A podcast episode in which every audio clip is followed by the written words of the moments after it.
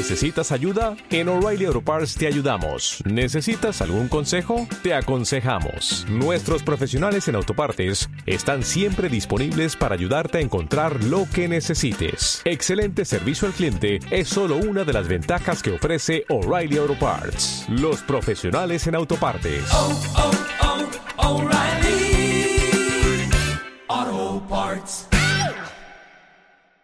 Buenas, ya volvemos a estar con todos ustedes aquí en Para Todos Lados. Hoy, 23 de abril, se celebra, ya lo saben, el Día del Libro, una festividad en la que la tradición invita a regalar rosas y libros a la persona amada.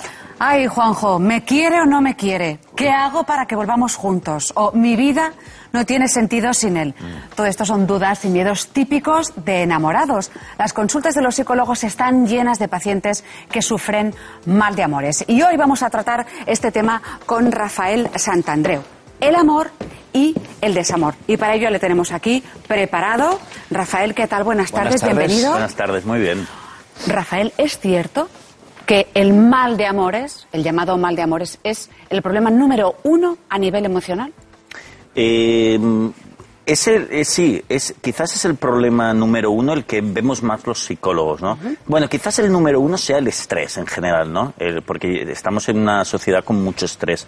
Pero bueno, la gente no va tanto al psicólogo, se lo aguanta. Pero sin embargo, el, problema número uno que nosotros vemos los psicólogos en la consulta es los males de amor. El, amor mal llevado, el desamor, etc. ¿Y entre ellos cuál sería el más, el más corriente? A ver, el número uno entre los males de amor es el abandono. Lo que incluso en psicología llamamos depresión por abandono que es cuando, bueno, pues te han dejado, o una separación, el novio que ha dejado una novia, el marido que, se va con, otra o la mujer que se va con otro y te abandona. Y entonces la persona entra en una barrena muy fuerte de decir la vida no tiene sentido, jamás volveré a ser feliz, etcétera. Yo he tenido pacientes que han estado 15 años antes de venir a verme a mí en esta depresión por abandono. O sea, su marido, por ejemplo, ahora recuerdo un caso que le dejó 15 años atrás y, la, y la señora estaba que no salía de casa deprimida porque el, marido lo había abandonado y estaba deprimida durante 15 años. ¿Pero por qué esperan tanto Pensando en él, ¿eh? ¿Pero por qué esperan tanto tiempo, Rafael, a solucionar su problema? Bueno, porque no saben hacerlo solos, ¿no? Y entonces tendrían que ir a un psicólogo. Nosotros decimos mucho en psicología que si un problema te dura más de seis meses, un problema que ves que no sales de a nivel emocional, tienes que ir al psicólogo. Porque significa que tú solo no, no estás sabiendo resolverlo, ¿no? Entonces, no, saben resolverlo. Necesitas herramientas. Sí.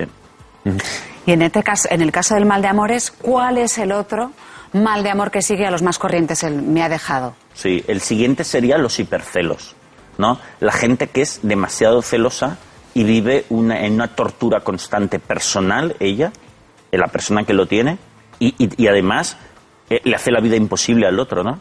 O sea, el hiperceloso piensa que, que cada semana tiene un ataque de celos increíble que no puede aguantarlo, que desearía matar al otro, dejar la relación, etcétera, ¿no? Y todo inventado, ¿eh? O sea, los hipercelos sería el segundo problema. Bueno, pues Rafael, busquemos soluciones. Vamos a empezar por y, y, Juanjo, si me permites, y Marta, el tercero, ya que estamos... ¿Hay otro? Eh, sí, De, de, los problemas de amor, eh, el primero es eh, eso, el abandono, ¿no? La depresión por los hipercelos. Y el tercero sería la hiperdependencia. Sería las personas que establecen relaciones de amor muy dependientes que no pueden eh, dejar al otro, en realidad es por temor a la soledad. ¿eh? Entonces, ¿qué pasa? Que a veces están en relaciones súper nocivas, que el otro la maltrata claramente y tal, pero es que no la pueden dejar. Entonces está la familia, los amigos y tal, que dicen, pero ¿qué hace con esta persona? Si la tiene esclavizada o lo tiene esclavizado pero como esa persona tiene esa dependencia tan increíble, no puede dejar una relación nociva. Bueno, pero serían los, tres problemas. Tenemos identificados los tres problemas, vamos a, buscar esas soluciones. El primero, esa depresión por abandono. ¿Cómo solucionamos el mal o ese problema en el alma? Sí, eh, la depresión por abandono, que ya te digo, eh, puede durar años y años. Bueno, cuidado, eh, que por depresión por abandono se dan muchos suicidios. La razón número uno de suicidio en el mundo es la depresión por abandono. O sea, la gente que se suicida, la principal razón que tienen es, suele ser por eso, porque la han dejado por amor. O sea, imagínate si es serio el tema de la depresión por abandono.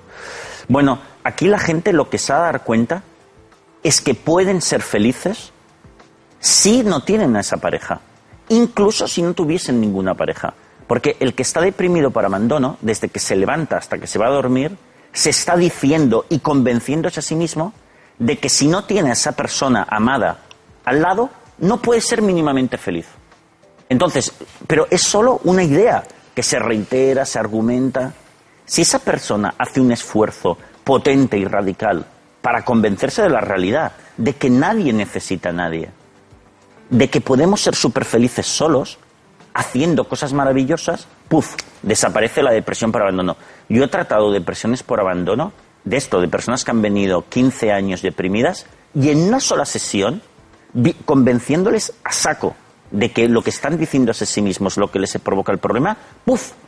Llegas ahí con, la caja de herramientas y empiezas a sacar herramientas y esas herramientas son argumentos, argumentos para tener un nuevo concepto de lo que es amar y ser amado, ¿no? Sí, porque de hecho, eh, exactamente, nuestra terapia es una terapia que se llama, eh, la mía se llama terapia cognitiva, terapia de, de los argumentos, ¿no?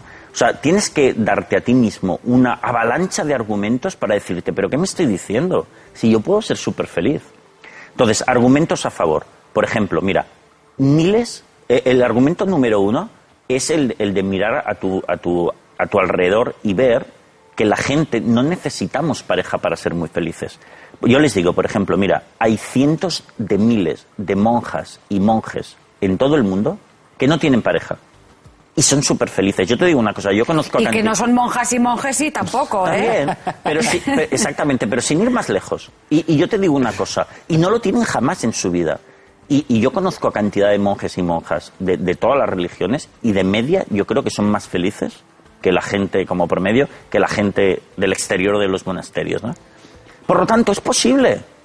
Eh, quítate eso de la cabeza. Ese sería un gran argumento. Entonces tenemos que lanzarles muchos argumentos así. Otro argumento sería, mira, nosotros para saber si una cosa es un poquito mala, mala, muy mala o terrible, una adversidad, hemos hemos de usar un criterio. El criterio sería, ¿en qué medida lo que me ha pasado me impediría hacer cosas valiosas por mí y por los demás? Por ejemplo, si yo me quedo tetrapléjico, tengo un accidente y me quedo tetrapléjico, ostras, ¿en qué medida puedo hacer cosas valiosas por mí y por los demás? Hombre, te fastidia bastante, porque tetrapléjicos no se pueden hacer tantas cosas. Aún así, hay personas que las hacen. Vale, pues, pero es una adversidad grande. Vale, que me deje mi pareja ¿En qué medida eso me va a impedir hacer cosas valiosas por mí y por los demás? Hacer grandes amigos, estudiar, aprender, hacer proyectos laborales interesantes, viajar, amar a los demás, ayudar a los otros, hacer cosas artísticas. Las puedo seguir haciendo. Por lo tanto, un abandono siempre, siempre, prácticamente por definición, es una adversidad muy pequeña. ¿Qué has de decir eso? Ese es otro argumento, es otra razón.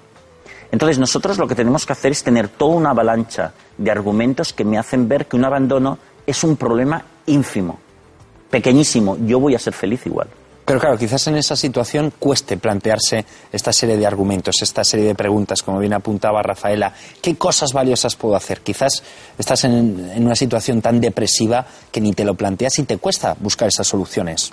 Bueno, pero eh, fíjate, pero yo repito, eh, Juanjo, nosotros estamos muy deprimidos ante un abandono o ante lo que sea, porque yo me estoy todo el día diciendo que no voy a poder ser feliz. No puedo, estoy fastidiado, porque la quería mucho, incluso me la argumento, ¿no?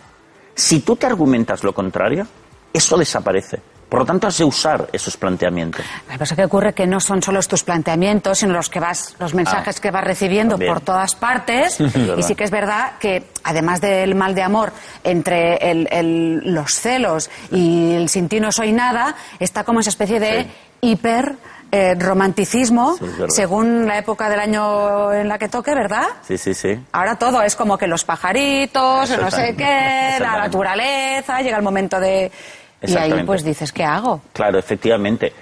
Fíjate que al principio decíamos que los males de amor es la neura número uno que vemos más los psicólogos. Esto es porque en nuestra sociedad es cierto que nos insufla unas creencias muy racionales acerca del amor, ¿no? Eh, porque la, sociedad y sobre todo, por ejemplo, la radio, ¿no?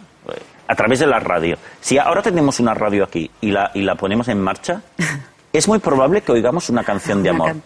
Mm. porque es lo que suena más en la radio. Y entre esas canciones de amor, seguramente habrá algo, casi seguro que hablan del amor romántico. Y dice, que viene a decir, sin ti yo muero. ¿No? Todas las canciones de amor en general dicen sin ti yo muero. Yo siempre que oigo esto eh, eh, por la radio digo, pero ¿qué le pasa? Que se está desangrando. ¿Cómo sin ti yo Tú muero? eres más heavy, Rafael. Claro, es que eso, exactamente, es que eso es muy ridículo. ¿Cómo sin Pero ti son yo muero? bonitas. A ver, mm, son canciones. Sí, pero es un poco. Sí, pero hay que dominar la fantasía. Es decir, es como si yo veo una peli de Superman y digo, hostia, es guay. Me la creo. Vale, pero no me la creo, porque Superman no existe. Yo puedo decir, hombre, el superromanticismo es bonito, vale, pero no te lo creas. Porque es que la pareja no da la felicidad. Eso es absurdo. Mira, uno es feliz en pareja cuando sabe ser feliz solo. ¿No? Pero si uno no sabe ser feliz solo, en pareja tampoco lo vas a ser. Por lo tanto, la pareja no da la felicidad, que es lo que dicen las canciones románticas. Es mentira. Entonces, la, persona que se muere por, por abandono, o el hiperceloso, también cree que la